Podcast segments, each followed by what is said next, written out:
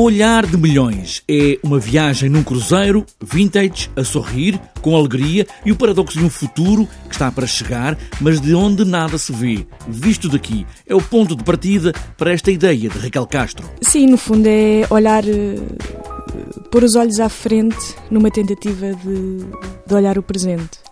Eh, às vezes é mais fácil porque permite-nos distanciar um bocadinho e, e brincar um bocadinho com com algumas coisas.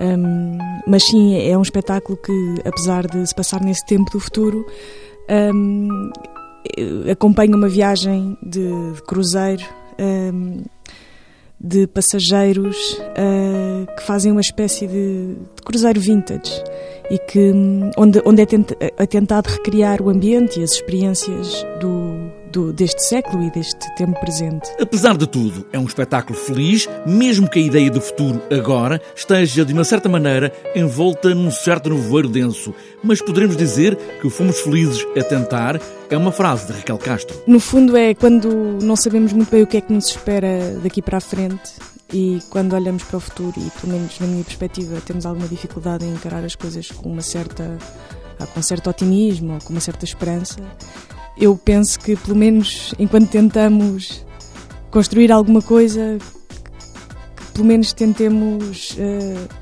fazê-lo de uma forma divertida, ou de uma forma alegre, ou de uma forma que onde haja algumas bolhas de, de dar ou de felicidade. Olhar de Milhões é também um espetáculo cheio de ironia, tudo começa até no título. O ponto de partida do espetáculo é, no fundo, o entretenimento e o que daí advém e que se, que se que se relaciona com o consumo, com, com os estímulos a que estamos expostos, a velocidade a que vivemos e, e esta coisa de querer mais e de desejar sempre mais e de, e de, e de, e de estar ligado sempre a uma espécie de, de infinitude de possibilidades. Será que somos mais felizes do que os que vieram antes de nós e os que vierem a seguir?